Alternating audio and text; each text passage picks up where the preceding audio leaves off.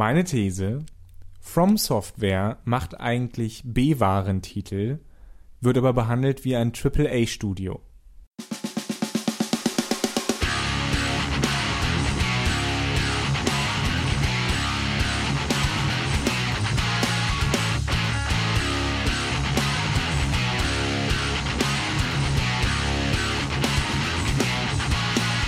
Hallo alle zusammen zu einer neuen Folge von Mehrspieler, dem Videospiel-Podcast bei daran geht die Welt zugrunde.de oder und passt besser Robots and Dragons.de und da sind auch Bindestriche, glaube ich, mit drin, aber das äh, seht ihr ja dann alles, wenn ihr jetzt diese Episode gerade eh schon hört.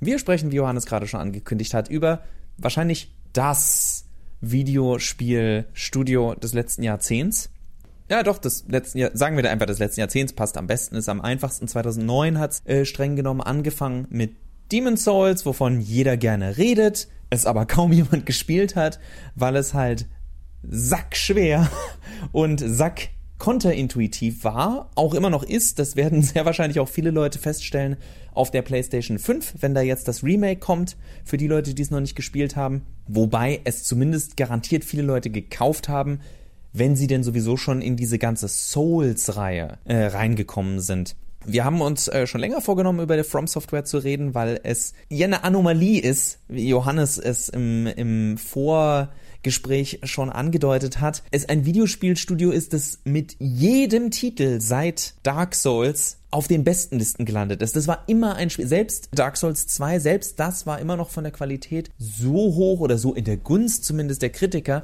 dass wirklich über jedes Spiel von diesem Studio automatisch gesprochen wurde, als das könnte einer der Titel des Jahres sein. Ich habe jetzt auch schon mal meine Blocklisten alle aktualisiert. Das heißt, wenn ihr mich jetzt äh, hart flamen wollt für dafür, dass ich sage, dass From Software eigentlich B-Warentitel veröffentlicht, dann haut rein. Aber vielleicht gebt ihr mir die Möglichkeit, mich erst einmal zu erklären. Vielen Nein, Dank. Buh, Johannes stinkt. Also was meine ich damit B-Ware? Das heißt, wir haben in Videospielen lange Zeit eigentlich natürlich so große Namen gehabt wie, ich gehe jetzt mal zurück in die Konsolensachen, ja, Sonic, Mario, äh, weiß ich nicht, die ganzen Eigenmarken, die Nintendo hat, äh, oder auch sowas wie, weiß ich nicht, Shining Force, ja, also wo, wo man weiß, da steckte so ein bisschen der Entwickler dahinter. Vielleicht auch ein paar andere Sachen, so Rocket Knight Adventures, wer sich vielleicht erinnert. Oder Konami war bekannt dafür, viele gute eigene Marken zu haben, wie Castlevania und was haben sie noch gemacht? Ah ja, Contra beziehungsweise Probotector in Deutschland. Und Metal Gear. Ah ja, richtig. Metal, Metal Gear gehört auch dazu. Das waren, ich will jetzt nicht sagen, das waren so AAA-Titel, das gab's halt damals noch nicht, aber das waren so gute. Oder denkt an Teenage Mutant Ninja Turtles, Turtles in Time. Zum Beispiel, das war so eine typische ich sag mal, B-Ware. Es war so ein kleiner, etwas nischiger Titel, der günstig genug produziert war, um, um halt sich gut zu verkaufen. Es war jetzt kein, kein Mega, Megatitel. Wenn man sich anschaut, was From Software seit 1994, seitdem sie das erste Computerspiel, vorher 86 wurde die Firma gegründet, vorher bevor 94 haben sie im Grunde genommen Business-Anwendungen entwickelt und wahrscheinlich haben sie irgendwann gedacht, warum nicht? Probieren wir mal es ist schon sehr beeindruckend, was sie im Grunde genommen, dass sie, dass sie seit 1994 fast jährlich eigentlich ein Spiel rausgehauen haben. Aber von diesen Spielen kennt man heute na, fast nichts mehr eigentlich, außer die Souls-Reihe und die hatte ihr Debüt ja erst 2009, wie gesagt. Der einzige Titel, der dann, glaube ich, noch so sich mehr als fünfmal verkauft hat, war Armored Core. Und ich bin mir nicht mehr sicher, ob es dann Armored Core 5 oder Armored Core Verdict Day war, was sich noch äh, mehr verkauft hat. Aber böse gesprochen ist das ja auch der äh, People's Demand, dass dieses Studio gar nicht gar nichts anderes mehr machen soll als Souls-Spiele. Es gab, ich erinnere mich auch, dass es durchaus kritische Stimmen gegenüber Sekiro gab bei allen guten äh, Kritiken, also selten nicht nur vor Release, sondern auch nach Release, so von wegen, ja, aber da geht ja so viel verloren, von, es gibt kein Leveling, ich kann mir keine Klasse aussuchen. Ich denke mir, das, ist, das sind völlig faire Argumente, aber lass doch bitte ein Studio auch irgendwas anderes probieren. Und die Sache ist ja sogar, Sekiro ist immer noch ziemlich nah dran am Prinzip von dem, was die Souls-Reihe groß gemacht hat. Aber, und dazu würde ich später noch im Detail oder zumindest ein bisschen mehr im Detail kommen, hat sich Sekiro so ein paar Freiheiten genommen, um sich in diversen Teilen von dieser Souls-Formel zu lösen, um sich auf andere Sachen zu konzentrieren. Wo ich ja schon super happy bin, wenn ein Studio sowas überhaupt noch hinbekommt und nicht in sein, ja, sorry, dass ich sie raushole, in der, in der Ubisoft-Falle ist von, okay, wir brauchen Türme, auf die wir raufklettern können. Okay, wir brauchen Sachen, die wir looten können. Wir brauchen upgradable Items, also die Ubisoft Checkliste die es nicht nur bei Ubisoft gibt, man könnte auch sagen, die Open World Checkliste inzwischen. Wie beschäftige ich den Spieler möglichst lange? Und das ist was, was ich bei From Software Spielen selten gesehen habe. Obwohl diese Spiele ja sehr lang sind, was auch daran liegt, dass man unglaublich oft dieselben Level spielt, weil man unglaublich oft stirbt, weil es einfach unglaublich schwer ist. Aber was für mich also gleich so vorneweg die Stärke bei Dark Souls ist und war, ist, dass sie sich zum einen auf ihr Gameplay konzentriert haben also das Gameplay selbst, das man hat, ist ein sehr, sehr großer Teil des Spiels. In diesem Fall halt oft das Kämpfen und die Art des Kämpfens. Es gibt da viele Videos drüber, über Sachen wie Bloodborne, was mit Aggressivität spielt, wogegen die Dark Souls-Reihe gerade am Anfang mehr mit Passivität, Beobachtungsgabe zu tun hatte. Und dann wurde dieses Spielprinzip des Vorsicht, du kannst jederzeit sterben, auch noch übernommen in die Welten, die zum einen viele sehr altmodische Rätsel hatten von, ja, hinter diesen 20 Kisten ist tatsächlich der Weg zum nächsten Level, wer hätte es gedacht? Und vielen tödlichen Fallen, die es zu vorher durch kryptische Hinweise zu entdecken gilt oder wenn man dann halt obligatorisch einmal gestorben ist, zu wissen, wie man sich durch diese mörderischen Welten navigieren kann. Also das Spielprinzip war auch immer Teil der Spielwelt und ich glaube, das hat die From Software Spiele der letzten zehn Jahre, beziehungsweise die Souls-Reihe plus Bloodborne, so stark gemacht und so einen großen, also plus noch viele andere kleine Details, über die wir reden, aber das war für mich das, warum jedes Spiel wieder gezündet hat. Jedes Gameplay war so fest verwoben in die Spielwelt und umgekehrt, dass, dass es gar nicht anders ging, als zu sagen, selbst wenn man das Spiel nicht gut konnte, anzuerkennen, das funktioniert. Ja, mit Sicherheit haben From Software es geschafft, dieses, dieses Genre der Souls-like-Spiele zu begründen. Also das muss man, das muss man sagen, das haben sie auf jeden Fall geschafft. Aber um nochmal zurückzukommen auf diese, auf diese B-Ware, ja. Demon's Souls für mich, und ich habe ein bisschen Demon's Souls gespielt. Das war eine der ersten Sachen, als mein kleiner Bruder äh, sich eine PlayStation 3, glaube ich, gekauft hat. Und Demon's Souls ist so extrem kryptisch. Also wer, wer schon mit Dark Souls Probleme hat, der vielen Dank. Also Demon Souls ist da, ist da nochmal ein, ein Tick schwerer, ist nochmal ein Tick bockiger auch einfach, was Steuerung angeht, was es geht, die, die SpielerInnen zu leiten einfach. Und deswegen ist es für mich eigentlich eher so ein Nischentitel. Es ist eigentlich ein kleiner Nischentitel. Es hat auch dieses sehr japanische Flair. Es sieht sehr europäisch aus, aber es es ist sehr japanisch vom, vom Spielgefühl her, auch was, was so Andeutungen angeht und wie es seine Geschichte erzählt. Und deswegen ist es eigentlich ein totaler Nischentitel. Und dass dieser Titel aber so einen Erfolg hatte und dass so viele Leute dann auch auf Dark Souls gewartet haben und dass so viele Leute dann per Petition, wir erinnern uns, das war 2011, 2012, 2011 ist Dark Souls entstanden oder herausgekommen, so dann gab es diese Petition, dass doch bitte 2000, äh, dass doch bitte Dark Souls äh, auf dem PC erscheinen soll. Das ist schon unglaublich eigentlich. Und es spricht natürlich auch für die Qualität dieser Spiele. Es spricht aber auch so ein bisschen etwas dafür, dass From Software erstens, und jetzt mache ich ein ganz neues Fass auf, sorry, dass From Software erstens eine Firma ist, die tatsächlich Mut hat, auch mal Blödsinn zu machen oder etwas zu wagen. Und wenn man sich die Geschichte der Spiele von From Software anschaut, dann machen sie das öfter mal. Und zum anderen, dass sie auch die Fähigkeit haben, etwas Innovatives zu tun. Und das ist, äh, das ist das ergibt sich aus diesen beiden Eigenschaften. Und das ist eigentlich eine, eine schöne Sache, aber auch eben, man muss sagen, ein bisschen eine Anomalie heutzutage in der Spieleindustrie.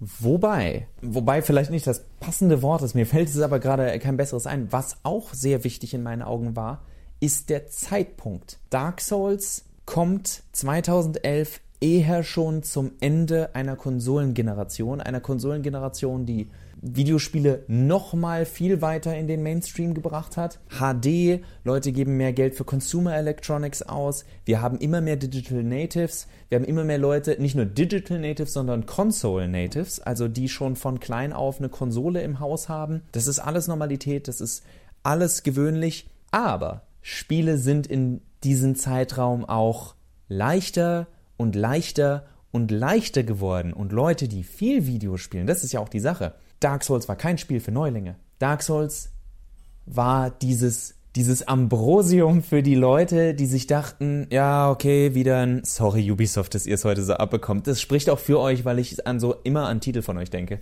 Ja, äh, wieder das neue Assassin's Creed durchgezockt. Ja, war schon irgendwie ganz nett. Bombastische Set-Pieces, äh, coole Simulation. Aber null Anforderung. Weil, ja, Fokusgruppen testen und Co. sagt, es frustriert den Spieler ja, wenn er scheitert. Jetzt kommt dieses Studio und sagt, was, wenn das Scheitern Teil der Erfahrung ist und sich nicht wie eine reine Strafe anfühlt, beziehungsweise es fühlt sich ja nicht mal bei Assassin's Creed und Co. Die Strafe ist der Zeitverlust. In vielen AAA-Spielen war ein Game Over verbunden mit, ach, jetzt muss ich das wieder machen. Was denn übrigens, bitte denkt mal ganz oft darüber nach, wenn ihr euch beim Videospielen erwischt, dass ihr denkt, jetzt muss ich das alles nochmal machen, das ist kein Lob für ein Videospiel. Das, das, ist, das heißt, dass man sich sowieso gerade schon beim ersten Mal durch etwas durchgequält hat, das allein davon lebt, dass es diesen Novelty-Faktor hat. Oh, das war etwas Neues. Dieses Setpiece habe ich noch nicht gesehen. Meine Fresse, war das ätzend, das zu spielen. Aber ich habe dieses Setpiece jetzt auch gesehen und kann sagen, ich habe es geschafft. Und Dark Souls, was ich durchaus auch ätzend finde, hat bei vielen aber bewirkt, oh, ich habe A, diese Herausforderung geschafft und das Sterben war ein schrittweises mich darauf hinarbeiten, diese Herausforderungen meistern zu können. Und ich glaube, dass Dark Souls das wieder eingeführt hat, was ja dann über die Laufe der Jahre auch viele nachgeäfft haben. Wenige Spiele haben eine neue Formel gefunden. Es gibt Spiele, die sagen, oh, äh, du bist Game Over gegangen, ja, dann äh, musst du deine Erfahrungspunkte jetzt wiederholen. Wie bei Dark Souls die, äh, die Kämpfe sind jetzt anspruchsvoller, weil wir wollen, dass äh, Spieler eine Herausforderung haben, was wir jahrelang davor nicht wollten, weil wir gedacht haben, oh, dann laufen uns die Spieler weg. Dark Souls war der Tastemaker der Let des letzten Jahrzehnts. Und genau das ist wieder mein Argument dafür, dass es eigentlich eine B-Ware oder ein Nischentitel ist, weil Demon Souls und Dark Souls mehr oder weniger der Gegenentwurf waren zu der Richtung, die äh, AAA geht. Und wenn ich mir jetzt beispielsweise, ich schäme mich ein bisschen, aber ich gebe das gerne zu und wir können auch gerne noch mal irgendwann noch mal eine äh, Episode machen über Assassin's Creed als Reihe. Aber ich spiele äh, jetzt gerade ein bisschen Assassin's Creed Odyssey aus verschiedenen Gründen. Was man da sehr schön sehen kann, ist, äh, sie sagen von vornherein, willst du ein bisschen mehr erkunden, dann nehmen wir einfach ein paar Icons weg, weil sich irgendwie anscheinend durchgesetzt hat, oh, erkunden kann auch Spaß machen, anstatt und Dinge entdecken kann vor allen Dingen Spaß machen, anstatt sinnlos von Punkt zu Punkt zu reisen und die einfach nur abzuhaken auf einer äh, auf einer wie auch immer gearteten Liste. Und äh, es wird von vornherein empfohlen ja nimm doch den normalen oder den schweren Modus und so weiter. Also äh, das sind alles auch Nachwirkungen dieses kleinen Bebens das Dark Souls hinterlassen hat. Und man muss immer sagen Demon Souls auch dazu. Das ist eben der Punkt von von von Nischen oder von ja, von Nischentiteln, die diese Elemente neu reinbringen, weil sie dann eben Erfolg haben. Das wäre aus den AAA-Titeln nicht gekommen. Und AAA, das muss man ja immer sagen, ist ja nicht nur grafischer Bombast, sondern das ist auch bestimmte Spieleelemente, wie es darf nicht zu schwer sein, damit die Leute spielen können. Es ist mittlerweile auch Open World. Jedes AAA-Spiel muss ein Open World-Spiel sein, mit ganz vielen Sachen gefüllt. Und da mache ich jetzt nochmal eine Linkskurve und lade ein anderes Studio mit in unseren Podcast ein. Herzlich willkommen hier an meiner Seite, stumm und äh, gepanzertaped, weil wir sonst zu viel reden würden, wenn wir jetzt ein Rollenspiel daraus machen. Sucker Punch. Ihr habt ja gerade, nein, lassen wir das, ähm, die ja gerade Ghost of Tsushima rausgebracht haben. Ein Spiel, das natürlich Open World sein muss, weil AAA-Titel müssen Open World sein. Und woran erinnert dieses Spiel, obwohl es sich ein paar Sachen bei Dark Souls auch durchaus an, abgeguckt hat?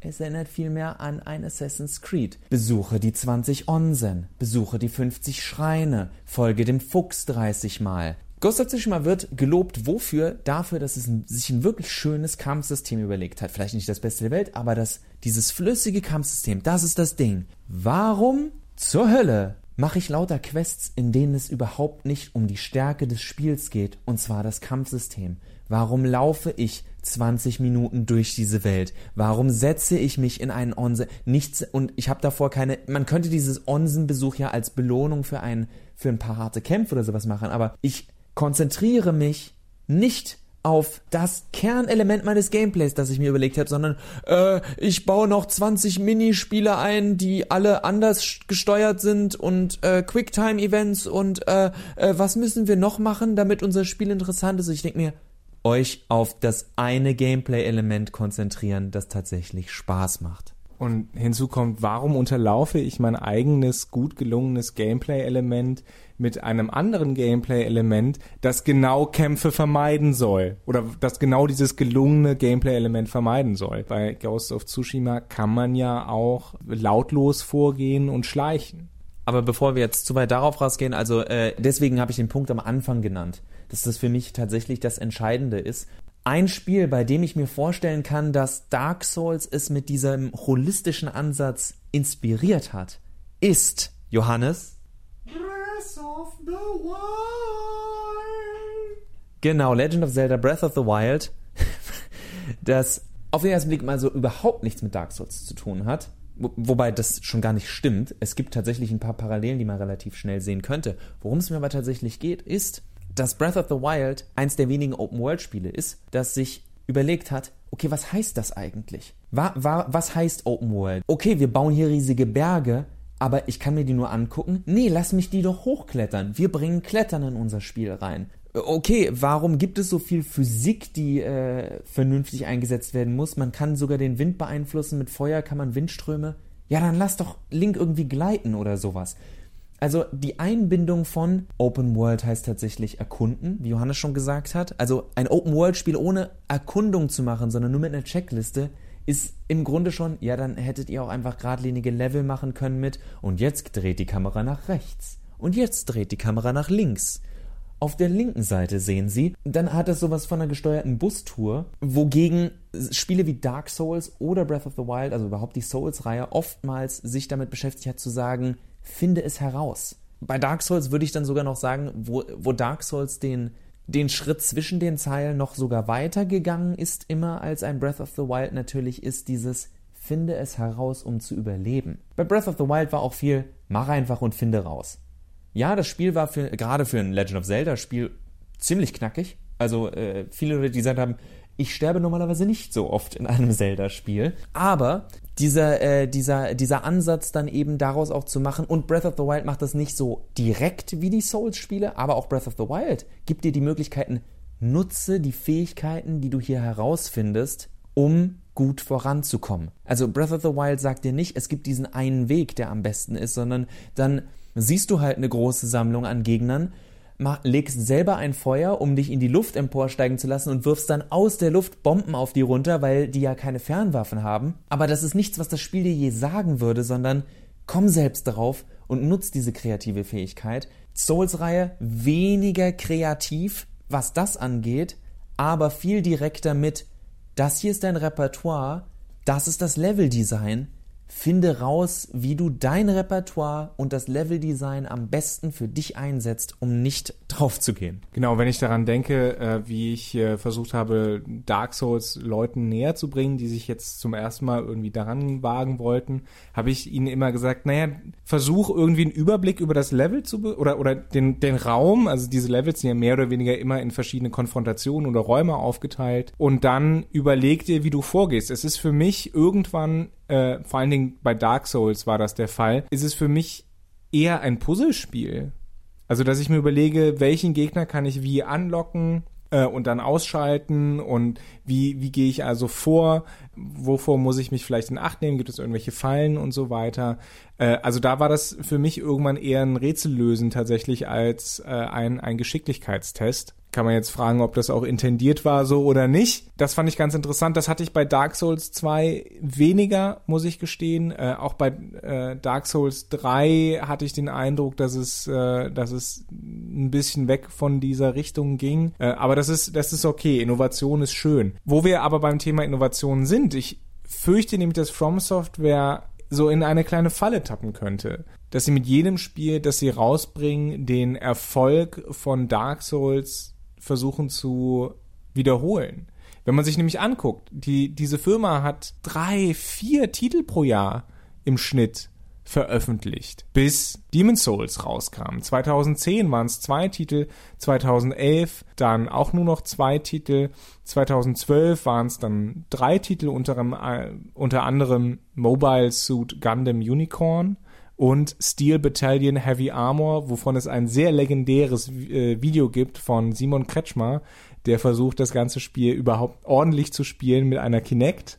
Und dann seit 2014 machen sie im Grunde genommen nur Souls-like Spiele, wenn man so, so will. Ich würde mir wirklich wünschen, dass 2021, 2022, sie haben ja schon Elden Ring angekündigt, aber ich würde mich auch freuen, wenn es eine Gruppe gibt in dieser Firma, die mal was anderes macht, die vielleicht Armored Core weitermacht, auch wenn ich kein Spiel der Armored Core Reihe je gespielt habe, aber es ist was anderes. Es ist vielleicht auch was, was Neues, es ist vielleicht was Innovatives und nicht schon wieder ein Souls-like. Da hat man gemerkt, so langsam wird es etwas eintönig in diesem Genre. Und endlich, nach 250.000 Folgen Mehrspieler, widersprechen Johannes und ich uns mal wieder. Genau das denke ich tatsächlich nicht. Der Grund ist denkbar blöd, den ich jetzt angebe. Und zwar nutze ich einfach mal die äh, Müller, Schmidt, Hans, was auch immer äh, Metapher des gleichen Nachnamens, Miyazaki. So wie Studio Ghibli für das gut ist, was es gut macht. Denke ich auch, nee, weil das ist tatsächlich das, was wir auch mitbekommen. Der Erfolg von From Software beruht komplett, nicht nur zu 90 Prozent, komplett auf Miyazaki der da als kreativer Kopf hintersteht. Hidetaka Miyazaki ist dieses Studio und äh, selbst wenn er am Ende nur sowas wie Executive Producer ist, was, was er tatsächlich auch meistens ist, er ist derjenige, der inzwischen auch äh, das Talent anzieht. Die Kooperation bei Elden Ring äh, mit äh, George R. R. Martin, das hätte dieses Studio ohne seine Person so überhaupt nicht machen können. Übrigens, kleiner Drop, Elden Ring ist sehr wahrscheinlich schwedisch und heißt einfach der Feuerring, was ich ein bisschen enttäuschend fand. Und weil wir die Spielliste hier gerade vor uns liegen haben, ich traue es dem Studio tatsächlich zu, dass das ein Sequel zu Eternal Ring für die PlayStation 2 aus dem Jahr 2000 ist, ohne zu wissen, worum es geht. Das traue ich Hidetaka Miyazaki halt auch zu, dass er sagt, wir hatten da mal dieses Spiel vor 20 Jahren und das Konzept fand ich ganz cool. Wir nutzen dieses Grundkonzept und machen da halt jetzt was Großes obendrauf. Das wäre, wäre tatsächlich nicht ungewöhnlich, wer sich so ein bisschen in der Dark Souls Lore und in der Geschichte auskennt, der weiß, Sachen wie das Moonlight Greatsword tauchten auch schon in King's Field auf. Und King's Field ist eines, eine der ersten Serien oder die erste Serie, die From Software gegründet hat. Ich denke tatsächlich, dass dieses Studio noch Potenzial hat, aber streng genommen eher bei seinen Leisten bleiben sollte. Ich finde gerade nicht, dass sie. aber was sind seine Leisten? Das wäre ja die Frage, Max. Was sind seine Leisten? Sekiro, Shadows Die Twice, was nicht ein Souls-like ist. Es fühlt sich, es ist ein From Software Spiel. Das fände ich viel fairer, das zu sagen, auch wenn, ja, ich denke, weil wir hatten auch im Vor nicht mal im Vorgespräch, Johannes und ich kennen uns und mögen uns ein bisschen ja auch so. Und ich habe äh, wieder mich geärgert über Dark Souls, so von wegen, naja, eine der Hauptmechaniken, habe ich überspitzt gesagt, ist, dass man stirbt. Und ich denke tatsächlich, dass das ein großes Element ist, woran Leute denken bei Souls-like-Spielen, weil Sekiro, ob ich es jetzt Souls-like oder nicht so nennen will, hat ja dieses, willst du den Kampf nochmal komplett von vorne machen? Oder willst du auf diverse Boni verzichten und dafür machst du äh, weiter und äh, bist, hast die äh, Leiste bleibt so weit unten von dem Gegner, die Lebensleiste. Das heißt, es gibt dieses Risk-Reward-Ding. Aber Sekiro hat nicht auf Open World oder auf Hubs großartig gesetzt, sondern war wieder mehr was Lineareres, hat sich viel, noch viel mehr auf sein Gameplay konzentriert Wobei, ich würde mir sogar, falls Sekiro fortgesetzt wird oder das Team, was daran gearbeitet hat, sagt, wir wollen noch weiter in die Richtung. Bei Sekiro kann man ja auch stealthen. Teilweise, wo ich auch sagen würde, raus damit. Raus, weil das ist ja nicht das, warum du Sekiro spielst. Sekiro spielst du wegen des äh, Kampfsystems, wegen der, äh, der Positionswechsel, das, äh, das Parieren zu meistern, die neuen äh, Techniken, die du erlernen kannst zu meistern. Also ich, ich würde sagen, From Software Spiele, die Leisten, bei denen dieser Schuster From Software bleiben soll, ist Mastering. Also es ist ein Systemmeistern. Es ist nicht ein Mach, was du willst, was viele andere Open-World-Spiele machen, sondern es ist ein Du musst meistern, was du hier machen kannst. wogegen du ja bei vielen anderen Titeln sagen kannst, ja, suchst dir halt aus, mach irgendeinen Skilltree, Borderlands 3, 50 Billiarden Waffen, äh, gib ihm. Auch da geht From Software, für mich ist dieser konzentrierter, das ist unsere Vision und folge dieser Vision. Und ich denke auch, dass dieses Klassensystem aus der Souls-Reihe und aus Bloodborne immer weiter verschwinden wird für ähnliche Sachen wie Sekiro. Also die, ich denke tatsächlich, die nächsten Jahre werden eher sein wie Sekiro. Auch Elden Ring kann ich mir nicht vorstellen, dass das mit so freien Klassen funktioniert, weil das für mich tatsächlich ein Schritt zurück wäre. Das ist, also From Software ist für mich ein Studio, das mir zeigt, wir haben uns echt was gedacht bei diesem Spiel. Bitte mach es nicht kaputt damit, fairerweise haben sie es ja selbst angeboten, nicht diese 1984 Roguelike sonst was, ich weiß es nicht, komische obskure Titel mit äh, wenn du jetzt einen Bogen nimmst und 200 Mal auf den Schwanz von diesem Drachen schießt, bekommst du ein Schwert, was viel stärker ist als alles andere, was du zu diesem Zeitpunkt bekommen kannst. Oh, Gamers, und sind wir nicht clever? Mm. Und dass sie genau davon weggehen, sondern sagen, nein, ähnlich wie bei Sekiro, das ist ein Videospiel mit vielen Regeln und vielen Möglichkeiten für dich Spieler, aber du musst sie lernen. Du kannst dich hier nicht irgendwie billig durch, vergleichsweise billig durchcheaten. Da haben wir auch wieder dieses Fass von wegen, ja, ich habe. Kein, du bist kein Truer Gamer, wenn du es nur mit einem Magier durchgespielt hast, du Napp. Ja, genau, Max. Geht das gut. ist das, das ist das Problem. Ja, die, die Dark Souls Community, das muss man ja auch sagen, gilt als relativ toxisch, äh, einfach weil es viele Leute gibt, die keine Toleranz haben für Menschen, die nicht bereit sind, 300 Stunden ihres Lebens darin äh, damit zu verbringen, die iFrames in der in der Fast Roll zu mastern. Dankeschön. Ich habe nichts verstanden, was Johannes gerade gesagt hat.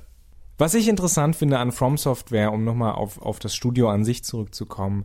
Dieses Studio ist ein wunderbares Beispiel von, wir schmeißen einfach 15 Jahre alles an die Wand, was wir haben und schauen, was stecken bleibt. Und nach 15 Jahren ist tatsächlich dann so eine Sache stecken geblieben. Sind es 15 Jahre? Ich weiß es nicht. Ich habe das jetzt gerade im Kopf überschlagen. Man, man sehe es mir bitte nach, weil das keine 15 Jahre sind. Aber 2009 dann Demon's Souls da war und ähm, diese, diese Fangemeinde um sich geschart hat. Der richtige Durchbruch kam dann ja mit Dark Souls und dann eben auch damit auf dem auf dem PC zu landen. Und ich möchte hinzufügen, dass als PC-Spieler, dass Dark Souls auf dem PC auch ein wunderbares Beispiel dafür ist, wie wichtig es sein kann, auf dem PC zu sein, damit Leute modden können. Weil Dark Souls hätte wahrscheinlich, wird ja bis heute gespielt, einfach weil es Leute gibt, die dieses Spiel mit Randomizern versehen oder sonst irgendwelchen Sachen oder neuen Texturen, damit alles aussieht wie Pizza. Ich will, bitte hängen dieses Video dran. Ich suche dir auch den Link raus. Ja, bitte.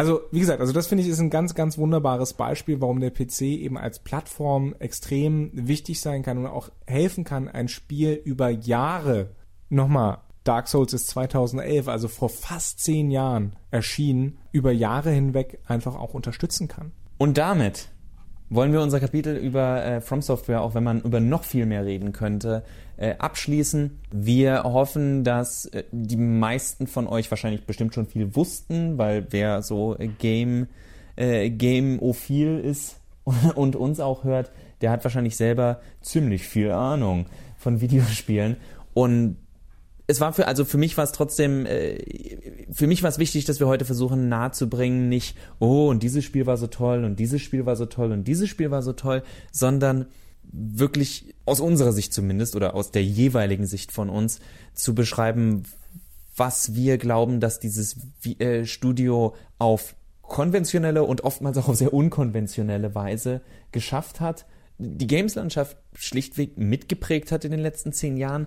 In jeder, auch wenn ich, ich bin, Johannes klingt gerade am Anfang dieser Folge wie der viel defensivere vom Klang her über, die, über dieses Studio. Johannes hat viel mehr Stunden, ich nenne es jetzt einfach mal so, in diese Spiele gesteckt als ich. Ich habe kein From Software Spiel abgeschlossen. Blighttown, kannst mich mal gerne haben. Und trotzdem komme ich nicht drum herum zu sehen, welchen Einfluss diese, diese Reihe hatte auf die Spiele der letzten zehn Jahre.